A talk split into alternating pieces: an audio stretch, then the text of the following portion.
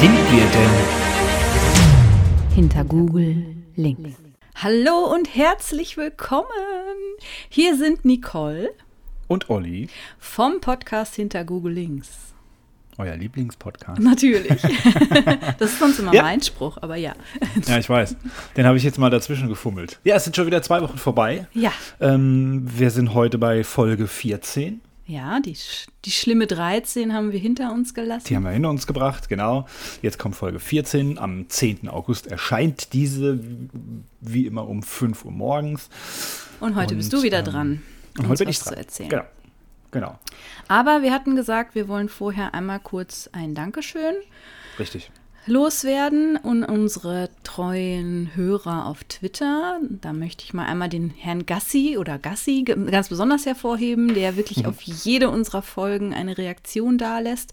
Ähm, das freut uns wirklich sehr und wir hoffen, an dir nimmt sich noch mal jemand anderes auch ein Beispiel, dass wir noch mal ein paar mehr äh, Reaktionen bekommen. Das ist wirklich auch immer sehr konstruktiv und bringt uns auch voran. Ne, dass Ja. wir äh, da wirklich auch nochmal drüber diskutieren können, wenn irgendetwas nicht ganz so gut gelaufen war oder nicht ganz so, ähm, ganz so positiv rübergekommen ist, wie es eigentlich gemeint war vielleicht. Und ähm, ja, ich hatte beim letzten Mal, glaube ich, auch die Frage gestellt auf Instagram. Da hat jetzt leider bei Instagram keiner drauf reagiert, aber bei Twitter haben wir eine Reaktion dazu bekommen. Ich hatte gefragt, in welcher Minute die Zuhörer den, äh, das Stückchen Weltliteratur erkannt haben, was ich da vorgetragen habe. Und da war es dann eben genau dieser Herr Gassi, der ähm, in Minute 4, glaube ich, Ja. 407 erkannt hat, dass es sich um das Dschungelbuch drehte. Ja. Ja, das war das. Also meine Mutter sagt auch, sag mal, sie hat doch gesagt, du sollst Stopp sagen. ich habe es komplett verpennt. Ja, das war Ja, ein bisschen ich, doof. also das, ich denke, ist noch geschuldet der Tatsache, dass du ja eigentlich noch krank warst, als wir die letzte Folge aufgenommen haben. Eventuell, ja. Das könnte Ne? eventuell Also, dass du sein. nicht ganz fit warst. Und das ist, Ja. ah, ich mein Gott, ist nicht schlimm. Hast du überhört? Ja, Ne? Also, aber ähm, wie gesagt, ich, was ich jetzt zu dem nochmal sagen wollte, zu dem Gassi, also da, wie gesagt, vielen Dank. Wir haben ihn jetzt mal rausgepickt, weil es wirklich auffällig ist, dass er Ja. äh, zu jeder Folge eine Reaktion zeigt. Es gibt natürlich noch andere, die reagieren. Ja? Ähm, Ja. möchte da nicht, äh, dass jeder Auf jemand sagt, äh, ich schreibe dir doch immer. Ne? Also klar, es gibt ähm, da auch Reaktionen, auch teilweise per WhatsApp oder persönlich oder wie auch immer. Ähm, gibt viele Reaktionen, das ist, äh, so ist es nicht. Aber wie gesagt, in Summe ist es ein bisschen wenig, wenn wir mal gerade sp- speziell, wenn wir so Fragen stellen, Ja. Wann habt ihr denn gemerkt, dass es sich um die Geschichte handelt? Da reagiert dann irgendwie keiner drauf. Deswegen wollten wir das mal so ein bisschen rausstellen. Ja, ab und an habe ich dann ja auch im alle. Lehrerzimmer mal äh, Kolleginnen und Kollegen, die meinen Podcast entdeckt haben, dann da reingehört haben, von denen ich auch eine Reaktion bekomme.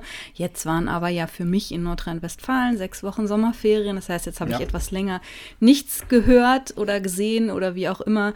Ähm, vielleicht kommt das wieder.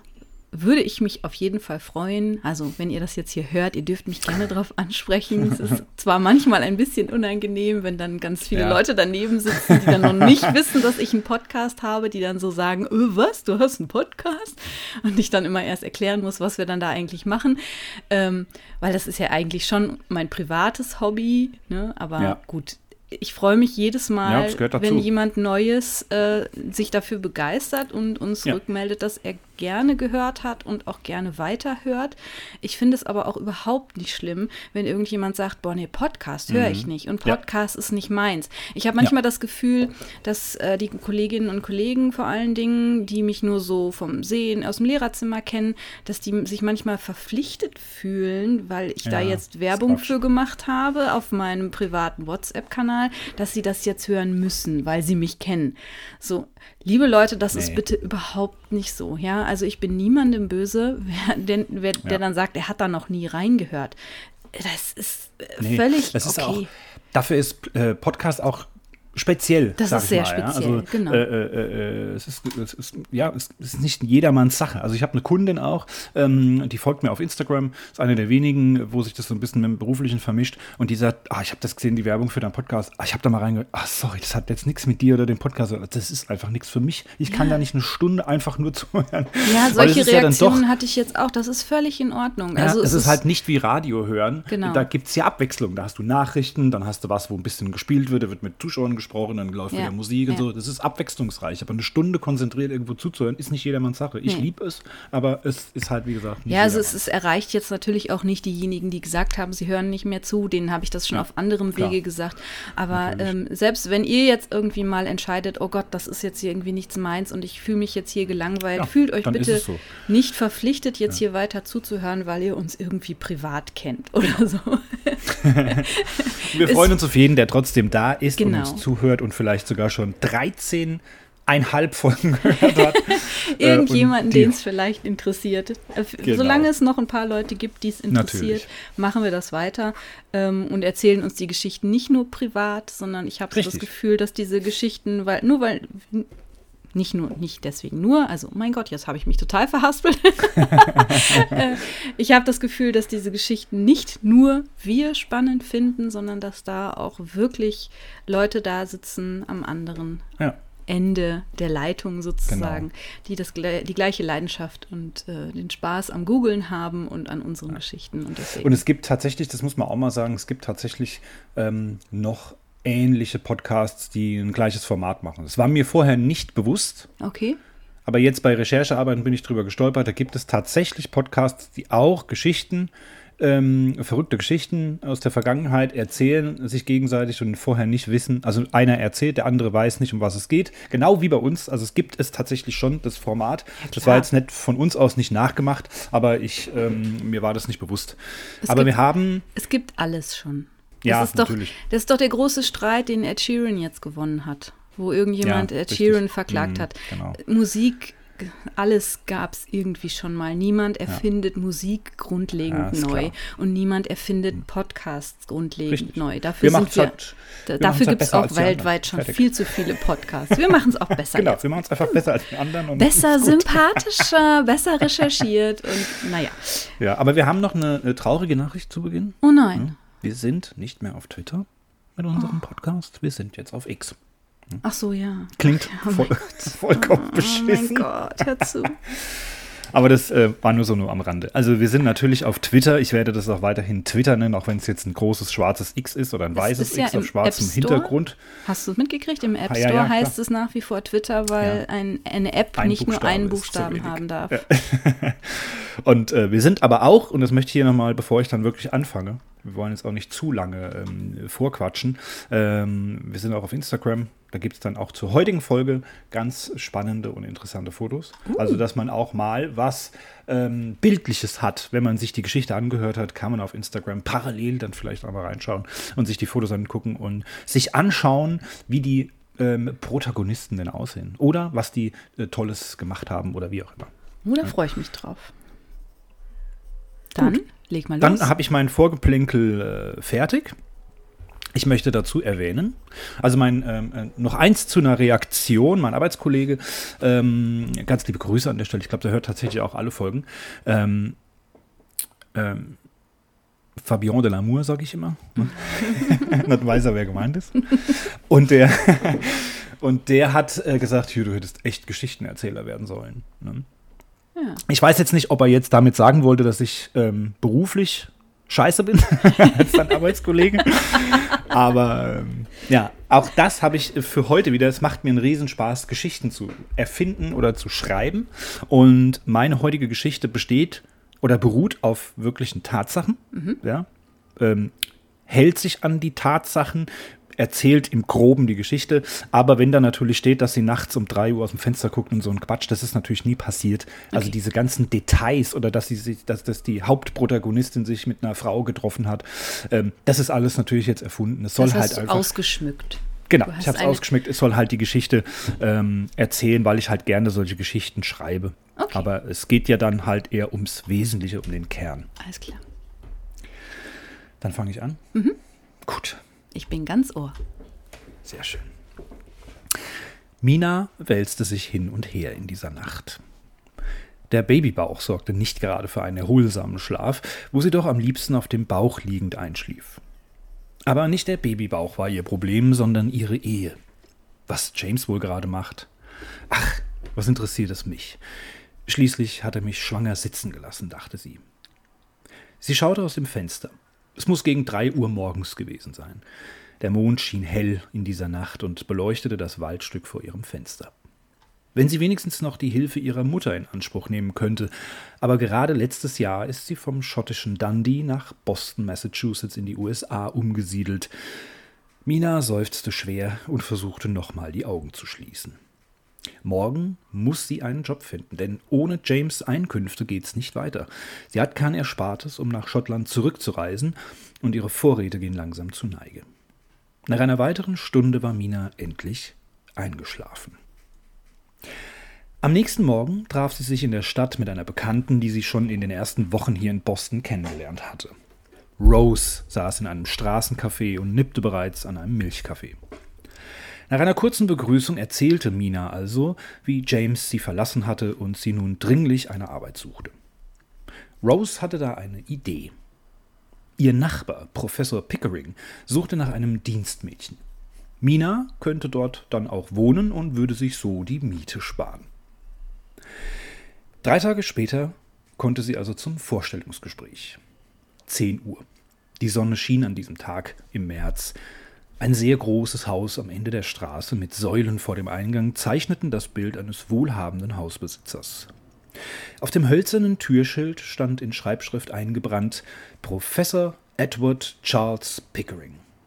Sagt dir der Name was? Ja, irgendwie schon. Echt? Ja, okay. ich, ich weiß, ich kann es gerade überhaupt nicht einordnen. Okay. Ein Butler öffnete die Tür, führte Mina in den Salon und bat sie zu warten. Der Herr des Hauses würde gleich zu ihr stoßen. Mina schaute sich um. Ein riesiges Bücherregal an der Wand. In einer Reihe entdeckte sie gleich zehn identische Bücher. Das schaute sie sich genauer an. Auf dem Ledereinband las sie den Titel Elements of Physical Manipulations. Und als Autor Harvard-Professor Edward C. Pickering. Und just in dem Moment trat dieser zur Tür ein begrüßte Mina mit einem kräftigen Händedruck und bat sie, Platz zu nehmen. Zur Vorstellung erzählte sie also von sich. Ich bin Mina Fleming, also eigentlich Williamina Fleming. Geboren wurde ich am 15. Mai 1857 im schottischen Dundee. Mit 14 beendete ich die Schule und wurde Schülerlehrerin. Mit 20 heiratete ich James Orr Fleming. Ein Jahr später, also letztes Jahr, siedelten wir hier nach Boston um und nun hat mich mein Ehemann verlassen und ich sitze Ihnen schwanger gegenüber und freue mich, Ihr neues Dienstmädchen zu werden. Pickering war beeindruckt von ihrem Selbstvertrauen und ihrer offenkundigen Intelligenz. Er bot ihr also diesen Job an, auch das erwähnte Dienstmädchenzimmer war inbegriffen und die Bezahlung ebenfalls hervorragend. Ein erster Schritt also raus aus den Problemen. In den kommenden Wochen fand sie sich ganz wunderbar zurecht. Ihr Chef war ein sehr angenehmer Zeitgenosse, immer gut gelaunt und nett zu seinen Angestellten.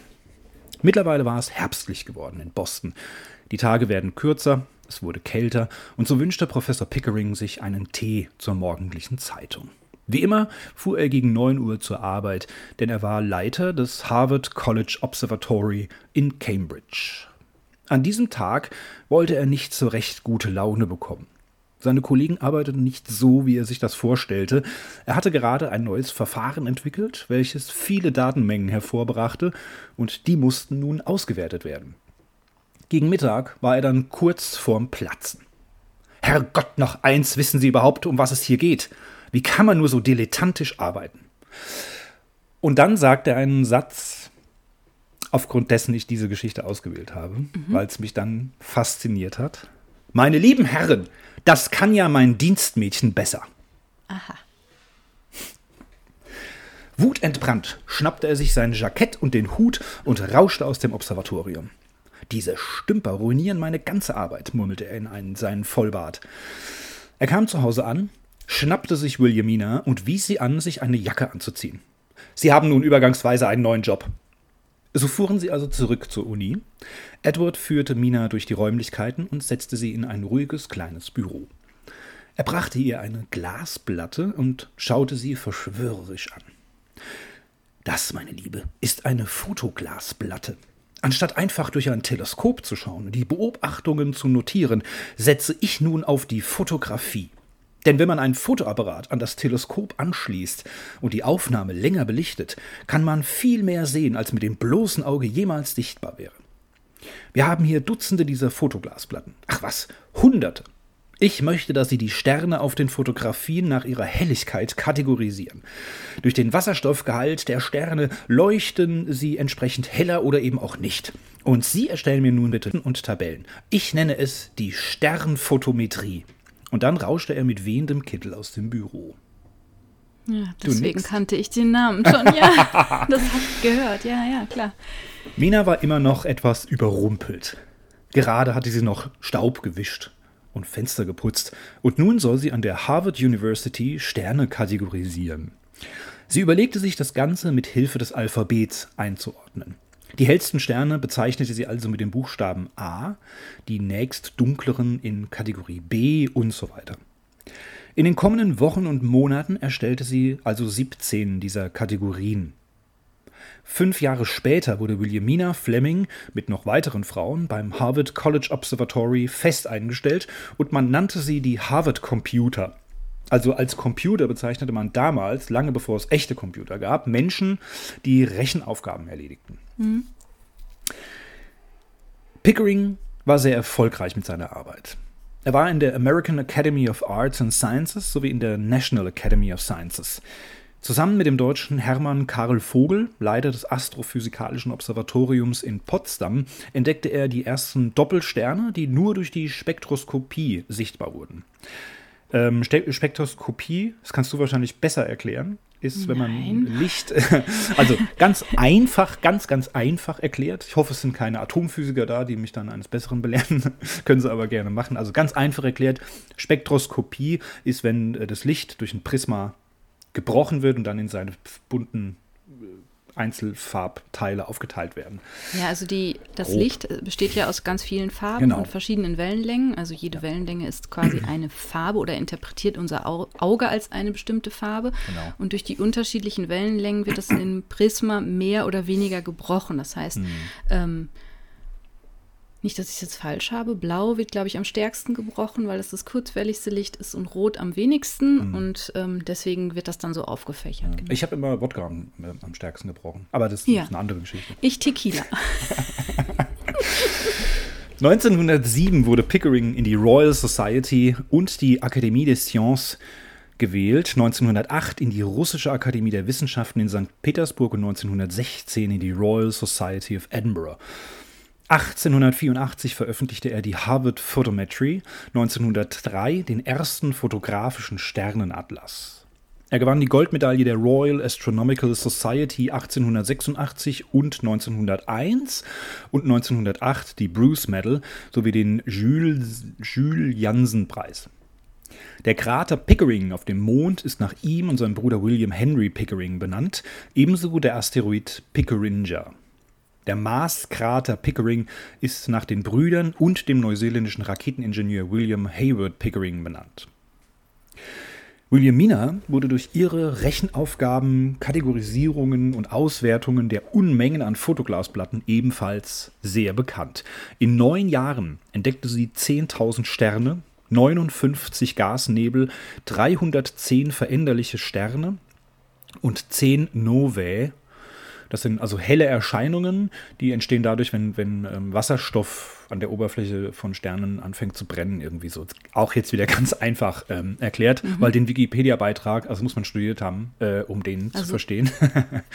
aber Nova, es kommt ja aus dem Lateinischen, mhm. glaube ich, und heißt ja neuer Stern. Genau. Also das ist, glaube ich, wenn ein, ein neuer Stern entsteht. Ja, sowas, das, das ja. wird auch als Nova bezeichnet. Wird auch ne? so bezeichnet, genau. Und da ist halt dann die, ähm, die Mehrzahl Novae, also noch ein E hinten dran, ganz mhm. merkwürdig, zehn Novae, also davon hat sie halt auf jeden Fall ähm, entdeckt. 1907 veröffentlichte sie eine Liste der 310 veränderlichen Sterne, die sie neu entdeckt hatte.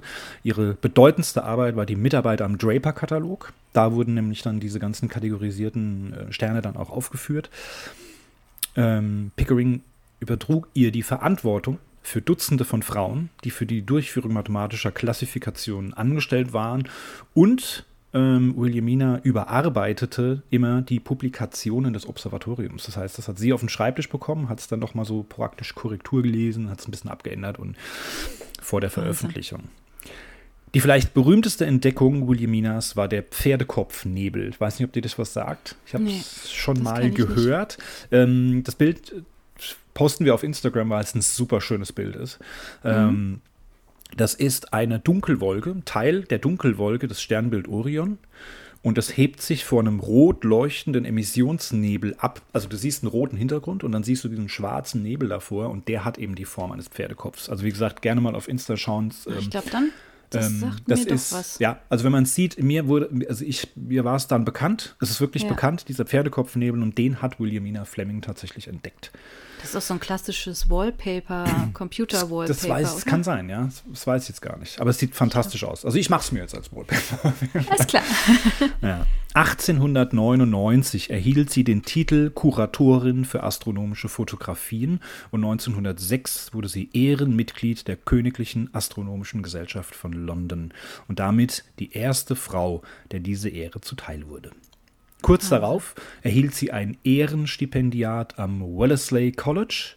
1911 zeichnete die Mexikanische Astronomische Gesellschaft sie für die Entdeckung neuer Sterne mit der Guadalupe Almendora, Almendaro Medaille aus. Im selben Jahr, am 21. Mai, kurz nach ihrem 54. Geburtstag 1911, starb Williamina Peyton Stevens Fleming an einer Lungenentzündung. Eine Frau, die es schaffte, vom Dienstmädchen zu einer der bedeutendsten Astronominnen ihrer Zeit zu werden. Und sie war zu großen Teilen daran beteiligt, die Astronomie in eine neue Ära zu führen. Ende der Geschichte. Krass. Was mich jetzt noch interessieren würde, ich meine, das ist klassisch, ne, dass ich das fragen muss. Gab es da auch so eine Liebesgeschichte zwischen dem Nee. Professor und seinem Nein. Dienstmädchen? Nein, Ach, aber ähm, der hatte wohl. Wäre jetzt auch gesagt, zu schön gewesen. Nee, der hat äh, äh, wohl ein Dutzend Frauen eingestellt. Da gibt es auch ein Foto, das würde ich gerne posten. Es war allerdings kurz nach Williaminas Tod, 1911, ich Ja. glaube 1912 oder 1913 ist das Foto entstanden, von Pickerings Harem, wie, sie- wie sie den genannt haben. Äh, also es wurde schon so ne, spöttisch so Ja. ein bisschen, aber der hat halt einfach viele Frauen eingestellt. Das kann man jetzt auch wieder ein bisschen unterschiedlich sehen. Ähm, gut, er kannte sie jetzt als Dienstmädchen, sie war sehr intelligent, ja, und Ja. er hat ihr das wirklich zugetraut, dass sie das kann. Ne? Er hat dann impulsiv dann aus, dem, ne, aus einer Laune heraus gesagt, äh, ihr macht da nur Scheiße, ne? das kann ja mein Dienstmädchen besser. Hat es dann aber wirklich umgesetzt, weil er wusste, die ist wirklich gut. Ja? Ähm, aber jetzt kann man natürlich auch sagen, also die durften zum Beispiel, die Frauen durften nicht an die Teleskope, durften da nicht durchgucken und sowas. Ja? Also es war dann doch schon noch sehr rückständig alles. Ja? Die haben Ja. dann einfach diese Fotoglasplatten bekommen, von denen gibt es übrigens ähm, über eine halbe Million äh, an Harvard diese Fotoglasplatten, weil die wirklich jeden Abend, wenn es dunkel wurde, unzählige Fotoaufnahmen gemacht haben und diese Fotoglasplatten sind dann entstanden. Ja. Und das sind jetzt wirklich unzählige. Ähm, und deswegen wurden dann eben so viele Frauen gebraucht. Ähm, also irgendwie auch ein Stück weit eine niedere Arbeit, wenn du so willst. Ja? Also äh, am Teleskop die Fotos zu machen und auf Glasplatten zu brennen und so, Ja. das ist fantastisch, das ist ganz cool. Aber diese, diese riesen Datenmengen dann auszuwerten, ist natürlich auch irgendwo, wenn man, wenn man so will, eine Scheißarbeit. Ja? Ähm, also ich bin da so ein bisschen zwiegespalten, ne? ob der jetzt wirklich so ähm, ein, ein, ein ja, ich weiß nicht, so ein Förderer äh, der Frauen war, ähm, weißt du, oder ob es so ein bisschen ausgenutzt war, so, ich weiß es halt nicht genau, man kann es nicht so genau sagen, aber Ja, oder ob es wirklich eine Sache ist, die Frauen tatsächlich besser können. ja, es kann natürlich Also- auch sein, also Es- Neben allen, ähm, was, was man so an Männer und Frauen sind gleich äh, alles so kennt, gibt es definitiv ja biologische Besonderheiten, die Frauen vor allem im Sehen haben. Mhm. Also ne, es ist ja erwiesen, dass zum Beispiel Farbblindheit zu einem grö viel größeren Prozentsatz Männer betrifft und dass Frauen einfach eine bessere Sicht haben, ein besseres Sehen. Ja. Und äh, dies, dass viele Frauen vor allem im Dunkeln, also bei der, in der Nacht, besser Ja. sehen können Okay. Hm. als Männer. Vielleicht hat das auch so ein bisschen was damit zu tun. ja, weil im Weltall ist ja immer Nacht, ne? Ja, eben, da ist ja immer dunkel. Nein, ich denke, dass die, wenn, wenn das auf, wenn das Fotografien auf Glasplatten waren, Mhm. dann wirst du, um sie anzugucken, die wahrscheinlich gegen eine Lichtquelle halten müssen Ja. oder auf eine Lichtplatte legen müssen. Mhm. Ne, um sie dann entsprechend anzuschauen. Also das ist eine Arbeit, die im Dunkeln passiert. Die, wird, die werden diese Arbeit im Dunkeln verrichtet Ja, haben. ja.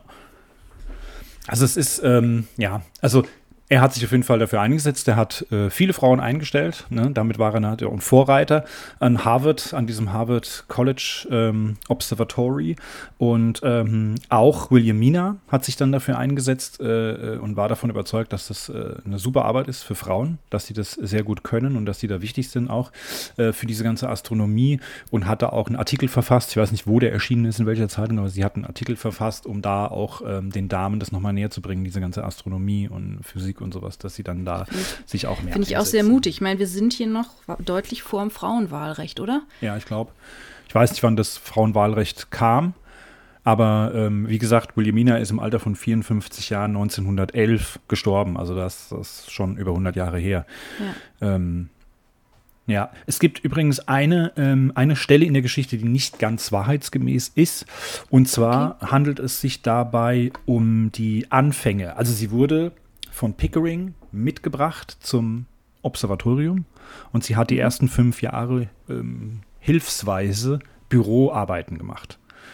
Und erst nach fünf Jahren wurde sie dann fest eingestellt und hat dann diese Glasplatten ausgewertet. Und äh, das habe ich jetzt hier ein bisschen anders dargestellt. Das wollte ich nochmal erwähnt haben, weil so fand ich klingt die Geschichte ein bisschen cooler, ehrlicherweise. Aber es ist nichtsdestotrotz ist es eben so, dass sie als Dienstmädchen aus einer Notsituation heraus als Dienstmädchen bei ihm anfing und ja. ähm, er auf der Arbeit gesagt hat, das kann ja mal ein Dienstmädchen besser, hat sie mitgenommen und sie wurde später zu einer der großen Astronominnen, die wirklich Großes geleistet hat. Ähm, eine Frage habe ich an dich. Das weißt ja. du vielleicht äh, aus dieser Zeit. Ähm, sie hat mit 14 die Schule beendet und wurde dann Schülerlehrerin. Ich habe gegoogelt und Ecosia, ecosiert, ja, ohne Ende, ja. weil ich nutze ja jetzt Ecosia statt Google. Ähm, ich habe nichts dazu gefunden, was eine Schülerlehrerin ist. Hat sie einfach Nachhilfe gegeben oder? Ich denke, dass das sowas war, ja. ja. Aber den Begriff selber habe ich auch noch nie auch gehört. Auch noch nie gehört, ne? Nee. Weil es gibt da Modelle in der heutigen Zeit, dass dann praktisch Lehrer sagen, hier, ich habe jetzt gerade zwei Klassen zu betreuen. Ähm, der eine Schüler, du kannst es ganz gut, ja. stell dich mal dahin, erklär denen das jetzt mal, ich gehe mal kurz, ich komme nachher wieder. Sowas, ne? In der heutigen Zeit, irgendwo in Skandinavien. Aber ähm, ich habe nichts dazu gefunden, was zu der Zeit damals, 1800 irgendwas, was damals eine Schülerlehrerin gemacht hat, die mit 14 die Schule beendet hat. Vielleicht ist das sowas wie eine Referendarin. Ja. Schülerlehrerin, also ja. die die Schülerin, die Lehrerin werden will, ja, also okay. dass sie den Lehrberuf lernt, mhm. sozusagen. Mhm.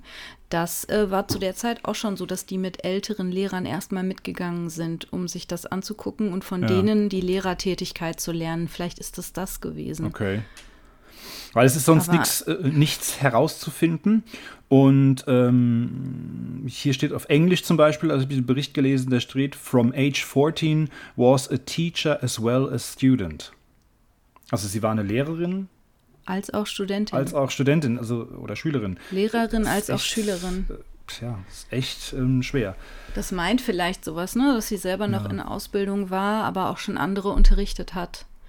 Aber, hm, ja, schwierig. Das ist echt, ja, ist komisch.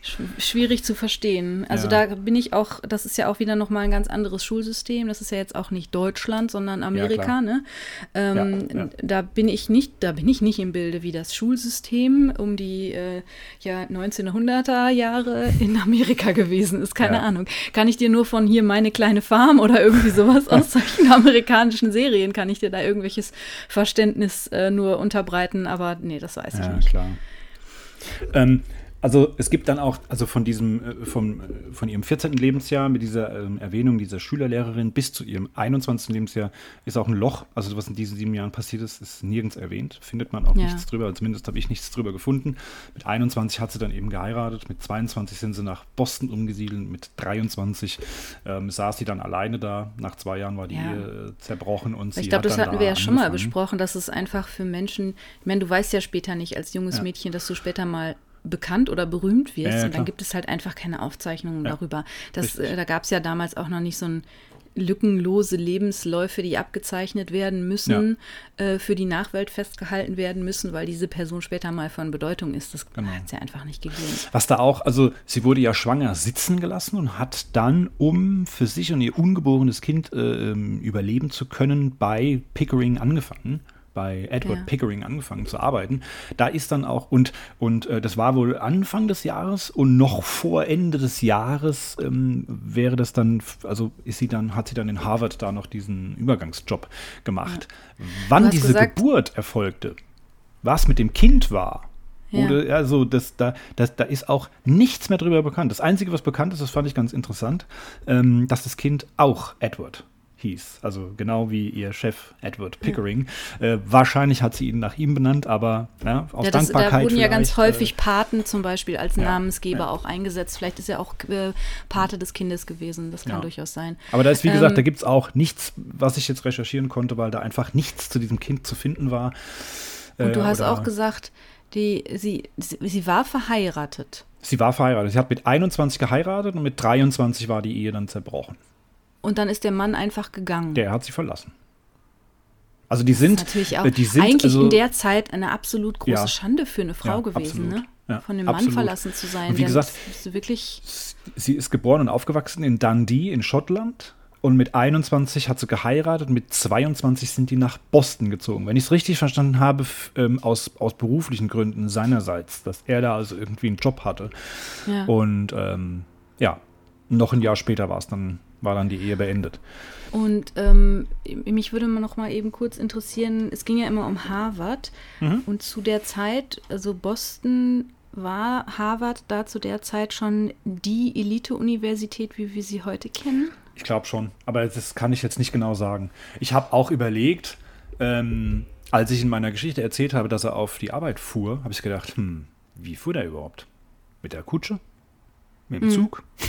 Gab es Ja. schon Autos? Wenn es schon Autos gab, er war ja reich, also hatten dann nur reiche Leute Autos, wurde er da gefahren? Also das wusste ich nicht. Ich habe dann versucht, das zu recherchieren, aber das sind ja dann so, wenn du so eine Recherche machst und so eine Geschichte schreibst und ein bisschen unter Zeitdruck stehst, du schweifst dann ab und denkst, es ist doch scheißegal, ob er mit dem Auto gefahren ist oder mit der Kutsche. dann lass eher es mit halt der Kutsche. weg. Ja? Also lass das, es halt äh, weg wir in der Geschichte. befinden uns hier, was war das? Was habe ich mir aufgeschrieben? 1880 irgendwas?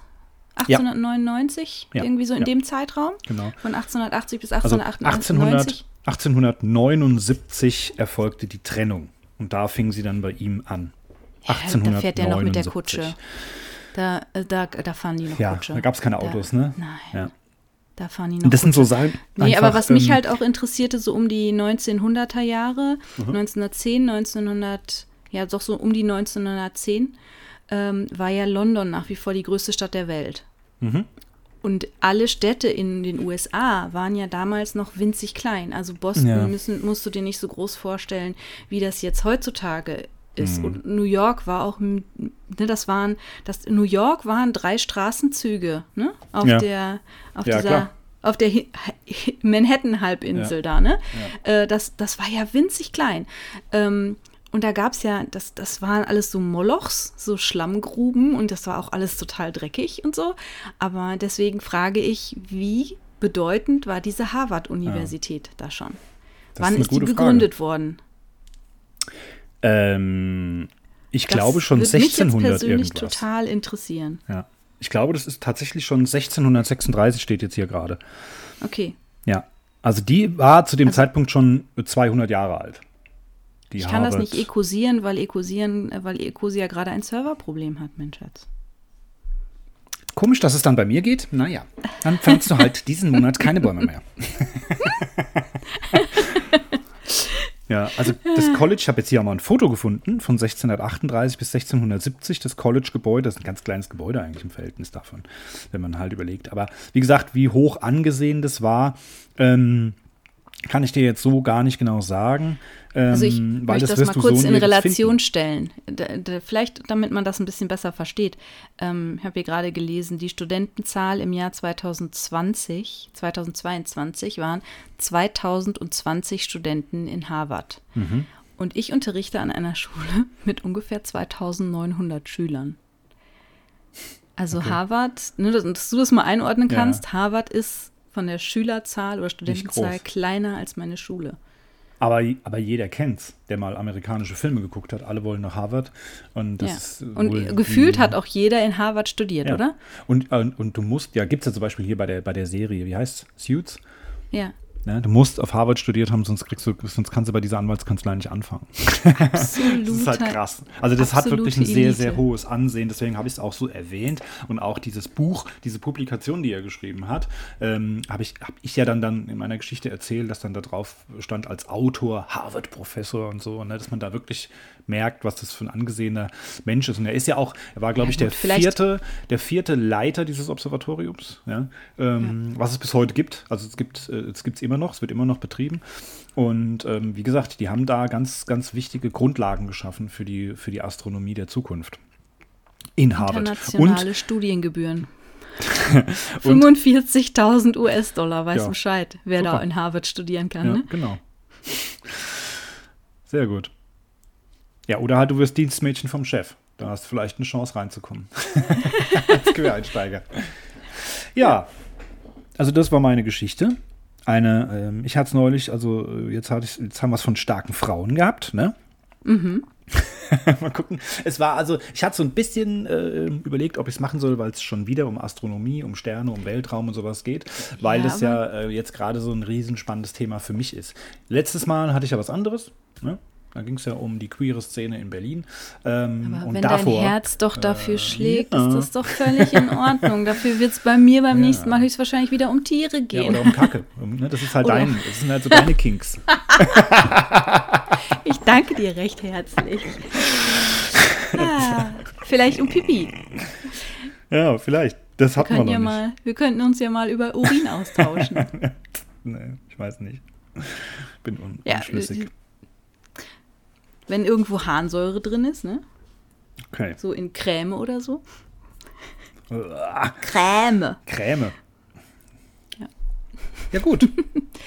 ähm, ich habe noch ja, ich danke Titel. dir sehr herzlich für diese tolle Geschichte. Ja, gerne, ich fand sehr es wirklich gerne. spannend. Äh, nicht so, dass, dass ich jetzt alle Fragen beantwortet habe. Ich habe tatsächlich jetzt noch Fragen, die ich okay. jetzt noch googeln würde. Also Gut. ich bin jetzt angefixt. Ich würde mich jetzt über Harvard. Welche denn zum Beispiel? Ach so, äh, ja. Okay. Ja, mhm. Über Harvard weiter informieren und äh, vielleicht auch über dieses ähm, Astrofoto. Wie hieß das jetzt? Foto äh, Photometrie. Photometrie. Ach so, ja, das ist das Grundverfahren. Nee, aber und? das andere, was du vorher gesagt hast, Astro. Also Sternphotometrie. Sternphotometrie. Ja. Das, da würde ich mich gerne noch mal ein bisschen weiter ja. darüber informieren, weil ich das natürlich aus meiner, meiner ich habe ja vor 20 Jahren meine Ausbildung zur ja. Fotografin gemacht. Das interessiert mich natürlich aus, aus beruflicher Sicht. Ähm, da würde ich mich noch mal ein bisschen einlesen wollen. Gerne. Und auch noch mal gucken, wo mir dieser Name Pickering doch irgendwie mhm. untergekommen ist. Er hat aber auch noch einen Bruder. Ne? Das habe ich ja vorhin erwähnt. Ja, ähm, der war sein, dass, auch dass, Astronom war. und Physiker. Ähm, zudem habe ich jetzt aber nichts mehr recherchiert, weil er jetzt für die Geschichte uninteressant war. Aber ähm, der muss ja, wohl auch irgendwie, ja. Aber ja, wenn du mal so ein bisschen dich mit der Geschichte der Fotografie äh, beschäftigst, mhm. ähm, dann kommst du natürlich ungefähr so auch in diesen ja. Zeitrahmen. Ne? Die ja, ersten klar. Fotografien sind ja ein bisschen kurz vorher ähm, entstanden und dann haben das ja sehr viele Fachrichtungen von der Physik über die Optik, äh, mhm. ne? Astronomie, genau. Astrologie, die haben das ja alle so für sich Richtig. Ähm, und Genau das, genau das hat nämlich Pickering gemacht. Ähm, der hat dann ähm, erkannt, dass die Fotografie für seine Arbeit als Chef von diesem Observatorium in, in Harvard, ähm, dass das sehr hilfreich sein kann. Und er war der, der Vorreiter, dann äh, nicht nur durch die Teleskope durchzuklotzen, ne, das habe ich ja dann auch, wie er das so verschwörerisch ihr ähm, so vorher erzählt hat, ne, ja. ähm, war das halt eben so. Die Leute haben durch das äh, Teleskop geguckt und das, was sie da gesehen haben, das haben sie aufgeschrieben, weil wie willst du es sonst anders machen? Und er hat halt die Möglichkeit gefunden, das zu fotografieren. Und nicht nur zu fotografieren, damit man es dann in Ruhe ähm, aus, äh, anschauen kann ja, und, und, und ähm, ausarbeiten kann, sondern dass man ähm, das mit einem Fotoapparat fotografiert. Und bei einer Langzeitbelichtung tauchen da noch viel, viel mehr Dinge auf, die du sonst mit bloßem Auge gar nicht sehen konntest. Also ja. dieser Pferdekopfnebel, der ist, weiß ich wie viele, ich glaube 1000 oder 150 oder 1500 Lichtjahre entfernt. Das, ja. Da muss es auch erstmal Teleskop geben, 1900. Ja? Eins oder so, äh, die sowas überhaupt sehen können. Mit dieser ja, ja, doch, die, Stern, ja schon. Ähm, Die gab es ja schon zu der Zeit schon, und, und auch mit, mit vielen Dank an nach Richtung Jena. Ne? Karl Okay. Zeiss war da der große Ja. Vorreiter, der da diese Ja, Teleskope genau. und Objektive erfunden hat. Aber wie gesagt, mit der Sternfotometrie hast du dann nochmal durch die Langzeitbelichtung noch viel mehr auf dem Foto dann gesehen. Und das alles Ja. äh, muss dann aber natürlich auch ausgewertet werden, weil Sterne gibt es äh, einige. es sind ein paar, wenn man da rausguckt. Und ähm, je weiter man rausguckt aus, unserem, aus unserer äh, Hemisphäre, wird es immer mehr. Das können wir auch tatsächlich mal selbst erfahren. Also all diejenigen, die jetzt nicht nur Fotos mit dem Handy machen, sondern noch einen Fotoapparat besitzen, also sprich eine Digitalkamera, ein Digitalspiegelreflex oder ähnliches, die können auch mal ihre Kamera vielleicht auf den Boden legen und dann mal eine Langzeitbelichtung vom Sternenhimmel machen. Und dann wird man hinterher auch auf der Aufnahme sehen, dass man auf diesem Foto, wenn es Ja. lang belichtet wurde, viel mehr Sterne sehen kann als Genau. mit dem bloßen Auge. Ja. Weil dann ja eben das Licht über einen längeren Zeitraum auf dem Material, auf dem Chip, auf dem Sensor in dem Fall gesammelt wird Ja. und deswegen an der Stelle heller wird, als wir Ganz das mit genau. dem bloßen Auge sehen können. Ganz genau. Das ist genau das Prinzip, was äh, Pickering da äh, damals praktisch als Vorreiter genutzt hat. Und ähm, äh, die Damen haben das dann die ganzen äh, Datenmengen ausgewertet. Und das war das praktisch, was die Astronomie auf ein nächstes Level gehoben hat. Und ähm, wie gesagt, dann gab es ja noch diesen Deutschen aus Leipzig, der in Potsdam an der, an der ähm, Uni war oder auf diesem Observatorium, ähm, der dann zusammen mit ihm da was Ähnliches gemacht hat und eben über die Spektroskopie dann eben diese Doppelsterne entdeckt hat und sowas. Also Ja. das war alles nur dadurch möglich dann. Dass die dann also praktisch noch das Licht durch ein Prisma gebrochen haben und es dann fotografiert, so irgendwie, ja, Ja. muss man sich das ja, ja, vorstellen. klar, wenn, wenn es quasi zwei Sterne, wenn du in den Himmel guckst und zwei Sterne liegen direkt voreinander, auch von Ja. uns aus gesehen, ähm, dann würdest du nur durch das, durch das Teilen der, der Lichter Mhm. sehen, dass da ein zweiter Ring um den ersten Ring drumherum Ja, Genau. ist, sozusagen. Ja. Weil das eben dann, das Licht hat ja dann auch eine unterschiedliche Entfernung oder eine unterschiedlich lange Reise, sag ich jetzt mal. Ja. Dann bricht es auch unterschiedlich und so weiter.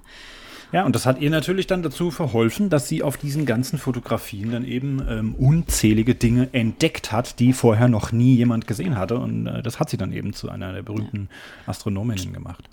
Und steht ihr Name dann auch immer dabei bei diesen Entdeckungen? Oder hat sie das in der Anfangsphase für ihren Chef gemacht und Nee, sein steht dabei. Name steht, unter den Entdeckungen? Er hat, er hat auch mal bei einer Publikation oder der Veröffentlichung hat er gesagt, ähm, dass äh, seine, ähm, dass eine Angestellte von ihm, eine Hilfsangestellte äh, von ihm, ähm, zufällig einen Nebel entdeckt hat. Ne? Also das hat er dann wirklich auch in der breiten Öffentlichkeit vor der Presse, vor den Medien äh, dann auch erzählt, dass seine Angestellte äh, Williamina Fleming diesen Nebel dann da entdeckt Das hat. finde ich Also auch das wurde groß. ihr auch zugeschrieben. Ich glaube, ja. dass das auch nicht selbstverständlich war zu der Zeit. Genau. Dass viele große Männer andere für sich haben arbeiten lassen, aber es als Ja, ihre eigene genau. Entdeckung verkauft haben. Richtig. Also es, ist er doch ein guter Typ. ja, denke ich. Ich finde ihn, find gut. Also wie gesagt, allein die Tatsache, dass sie, ähm, dass sie ihm, also ihr Kind nach ihm benannt hat. Ne? So, das, Ja. das war so das, wo ich gedacht habe, okay, ich glaube, die war da wirklich schon, ähm, schon sehr dankbar. Ich habe jetzt eine Sache, glaube ich, vergessen, weil nach ihr wurden nämlich auch Dinge benannt. Fleming, Ja, wolltest du es nochmal eben nachschlagen? Das mach ich jetzt Kann ich ja kurz. währenddessen schon mal einmal kurz äh, sagen, wenn euch die heutige Folge gefallen hat, liebe Genau. Leute, lasst doch mal ein paar nette Sternchen da für uns. Also jetzt ging es hier in der Folge um Sterne und wir hätten auch gerne ein paar Sterne, nämlich bei Spotify. Da wär gibt es ja. Sterne zu vergeben, ähm, fünf Stück. Wir haben wir haben fünf Sterne tatsächlich. Wir sind ein mit fünf Sternen äh, bewerteter Ja, Podcast hallo, tatsächlich. Hallo, können Hotel Aber aufmachen. Aber es haben auch bisher nur zehn Leute, glaube ich, abgestimmt. Gott. Ja, das ist Und wir haben natürlich mehr Hörer. Also das sehen wir an den Ja. Hörerzahlen. Ähm, da sind definitiv noch Hörer dabei, die ähm, da Das noch ja nicht bewertet haben. Und das würden wir uns wirklich freuen, wenn ihr uns das mal da lasst. Es müssen auch nicht fünf Sterne Ja, sein. es Ihr könnt ja es auch auch- nur vier also, geben. Ist in Ordnung. Es Aber hört ja auch nicht jeder über Spotify. Es gibt auch welche, die über Apple Podcast hören, über diese Ja, aber Plattform. da haben wir nur sechs Da kann Bewertungen. man Also aber auch, auch genau, nicht da kann man sogar schriftliche Bewertungen abgeben. Das geht jetzt Ja. bei Spotify zum Beispiel nicht. Also es gibt in jeder, auf jedem Podcast-Player, den ihr so habt, auch bei Google Podcast oder was auch immer ihr für ein Programm nutzt, gibt es Möglichkeiten, da irgendwas zu bewerten. Das wäre ganz schön. Ja. Und, Und, ähm, also es hilft uns auf jeden Fall nochmal gefunden zu werden, sodass vielleicht noch mal ein paar mehr Leute ähm, sich für unsere Geschichten interessieren können. Aber was auf jeden Fall besonders gut hilft, ist auch das persönliche Weiterempfehlen. Also erzählt euren Freunden, Freundinnen, wenn ihr eine tolle Geschichte bei uns gehört habt, ähm, eurer Familie vielleicht oder ihr kennt jemanden, der gerne Podcasts hört, dann lasst doch gerne mal eine Empfehlung für uns da. Wir würden Ja. uns sehr freuen. Es Genau. motiviert uns zum Weitermachen, sagen Absolut, so. absolut. Und Lob ich habe es jetzt, äh, ich habe es jetzt gefunden in einem Satz, der in meiner Recherche rausgeflogen ist. Und zwar 1970, ja, war die große Zeit der Mondlandungen. Ähm, da wurde der Mondkrater Fleming nach Williamina Fleming Ich, benannt. ich wollte es gerade sagen. Gibt es nicht einen Mondkrater, ja, der ja. so heißt? Aber Ja, ehrlicherweise, du kennst ja alle Mondkrater, von daher, klar, hättest du eigentlich wissen müssen. das nicht. Aber den Aber, kennt man ähm, doch, oder? Aber der ist auf der Rückseite vom Mond Das weiß, oder so, das, ne? das, das weiß ich tatsächlich nicht. Ähm, aber ähm, ehrlicherweise auch zusammen wieder mit Alexander Fleming, der wieder was anderes gemacht hat. Aber äh, das haben die ganz gerne so gemacht. Die nennen den Mondkrater nach Fleming. Da gibt es nämlich die Williamina Fleming und den Alexander Fleming und dann nennen die Ja, den okay. zusammen. Das haben sie ja bei Pickering auch schon gemacht. Und ähm, gerade letztes Jahr, im Jahr 2022, wurde der Asteroid 5747 wurde Williamina genannt. Nämlich Ach, auch schön. nach ihr. Also was ganz Frisches sogar. Das waren die beiden Sachen. Ich wusste die ganze Zeit, da hatte ich doch noch irgendwas im Kopf. So, das wollte ich euch noch nachreichen. Und ansonsten hast du jetzt schon so unser Schlussplädoyer schon gehalten. Ähm, schaut auf Instagram vorbei. Da werde ich Fotos zeigen von Williamina, wie sie aussah wie ähm, Edward Pickering aussah, wie es der Pickering-Harem aussah, also die ganzen Angestellten da um 1900, Anfang 1900 irgendwas und ähm, vielleicht auch noch, wie das Observatorium damals aussah. Nämlich auch, Ja. gibt es auch schöne Fotografien. Und in die Shownotes könnten wir Und? dann vielleicht mal einen Link zur Harvard-Universität posten. Ja, machen wir. Ähm, da werden wir mit Sicherheit auch was Schönes finden. Da kann man sich ja vielleicht auf der Webseite, diejenigen, die englischsprachig gut unterwegs sind, auch mal ein bisschen über Harvard schlau machen. Das wäre jetzt Ja. zumindest das, was Und ich uns machen dann würde. berichten. Und uns dann berichten. ja, genau. Sagt uns mal gerne, Genau. was ihr über Harvard denkt, was ihr über Harvard glaubt zu wissen. Ähm, da sind wir natürlich offen für. Genau. Und ansonsten hören wir uns wieder am, 14 Tagen. genau, am 24. August und Mhm. dann wirst du uns wieder mit einer Geschichte beehren. Genau. Hast schon eine? Ich habe noch nichts, nein.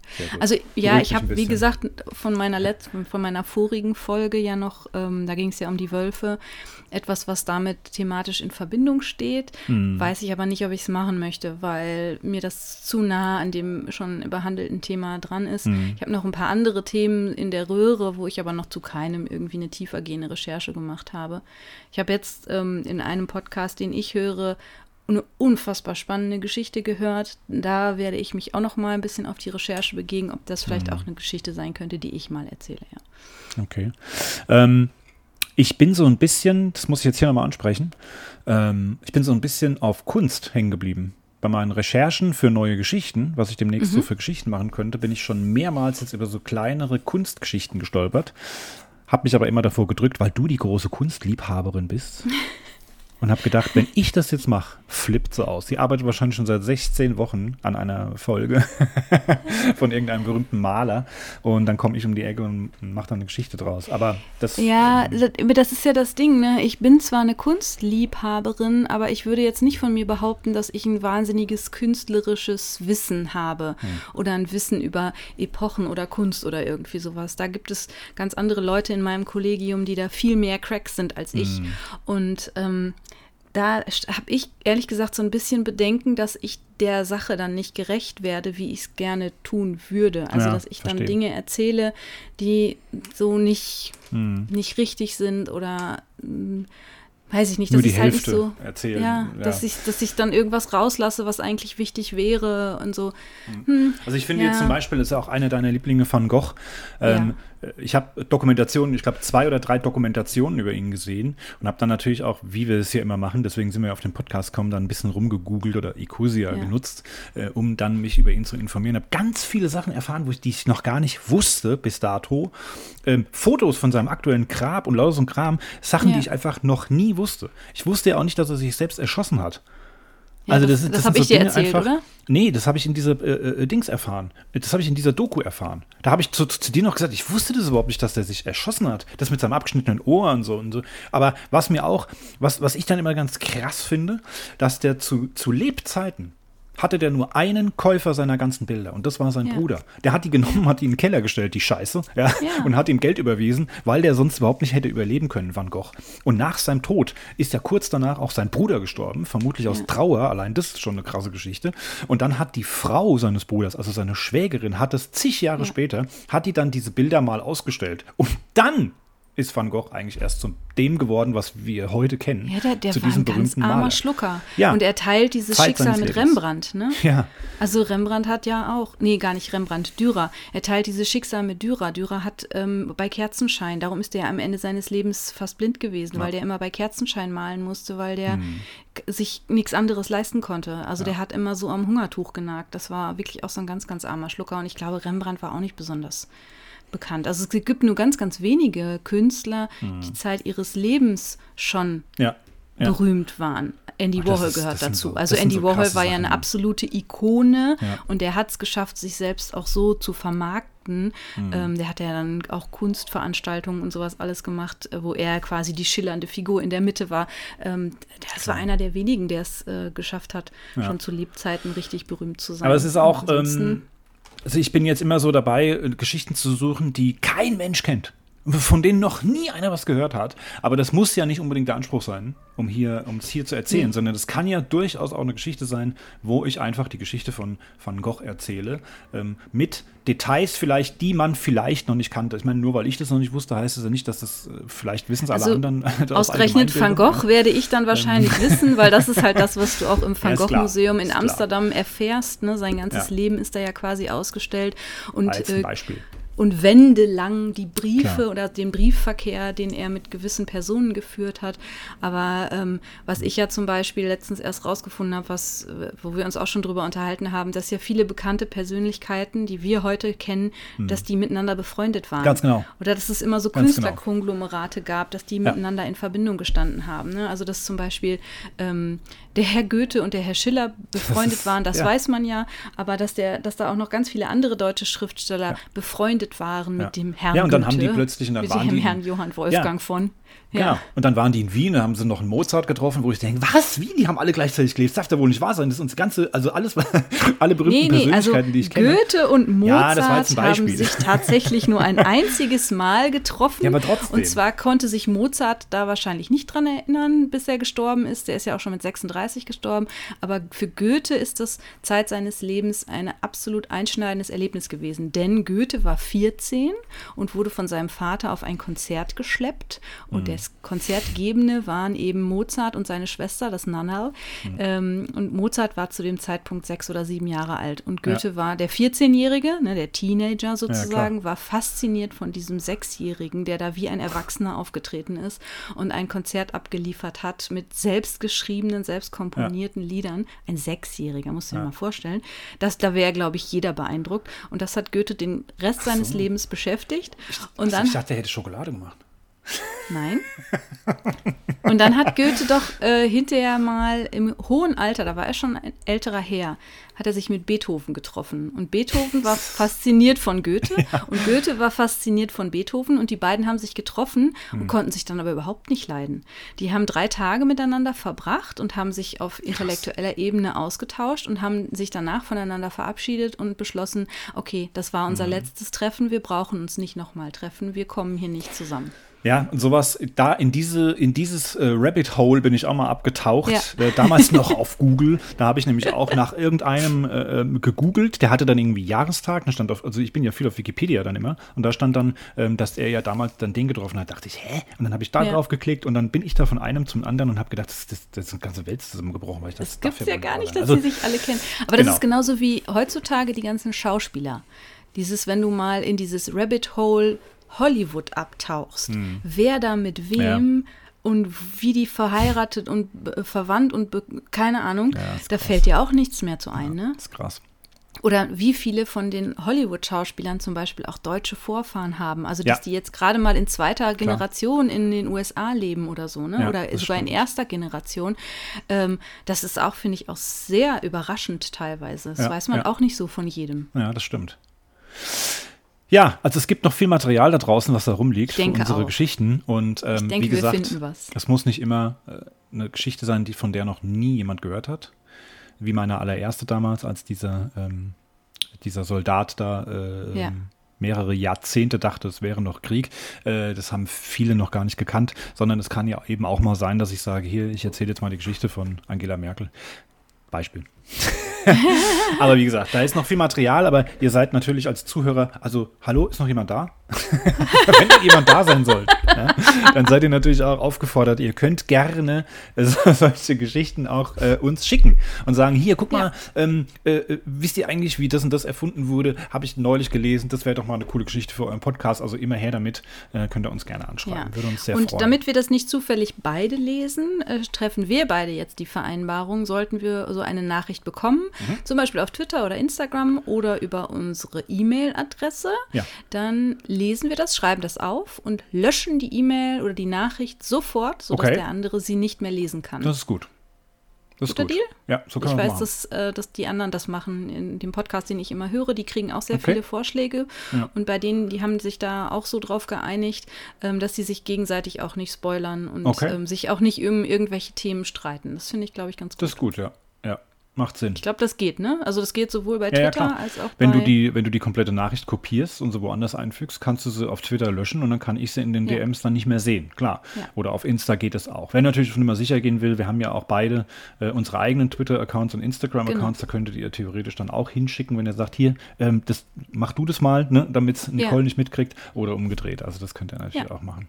Sehr Gut, gerne, würden wir uns sehr freuen. dann äh, beenden wir das Ganze, bevor die Stunde voll ist, bevor die äh, nächste Stunde schlägt. Ähm, es freut mich wieder, es hat mich gefreut, äh, diese Geschichte sehr. erzählen zu dürfen. Freue mich auf den wievielten August? 24. August. Dann, 24. August in 14 dann darf ich Tagen. wieder zuhören. Dann darfst du wieder zuhören und ich muss sehen, wie ich neben meinem beginnenden Schuljahr eine wunderschöne Geschichte hinbekomme. Ja, richtig. Gut, dann verabschieden wir uns an dieser Stelle, bedanken uns fürs Zuhören. Ja. Mhm. Und sagen, was, was sagt man auf Harvard, um sich zu Äh, verabschieden? da sagt man immer Salü. Salut. Nee, Quatsch. Tschüss. Bye, bye. Bye, bye.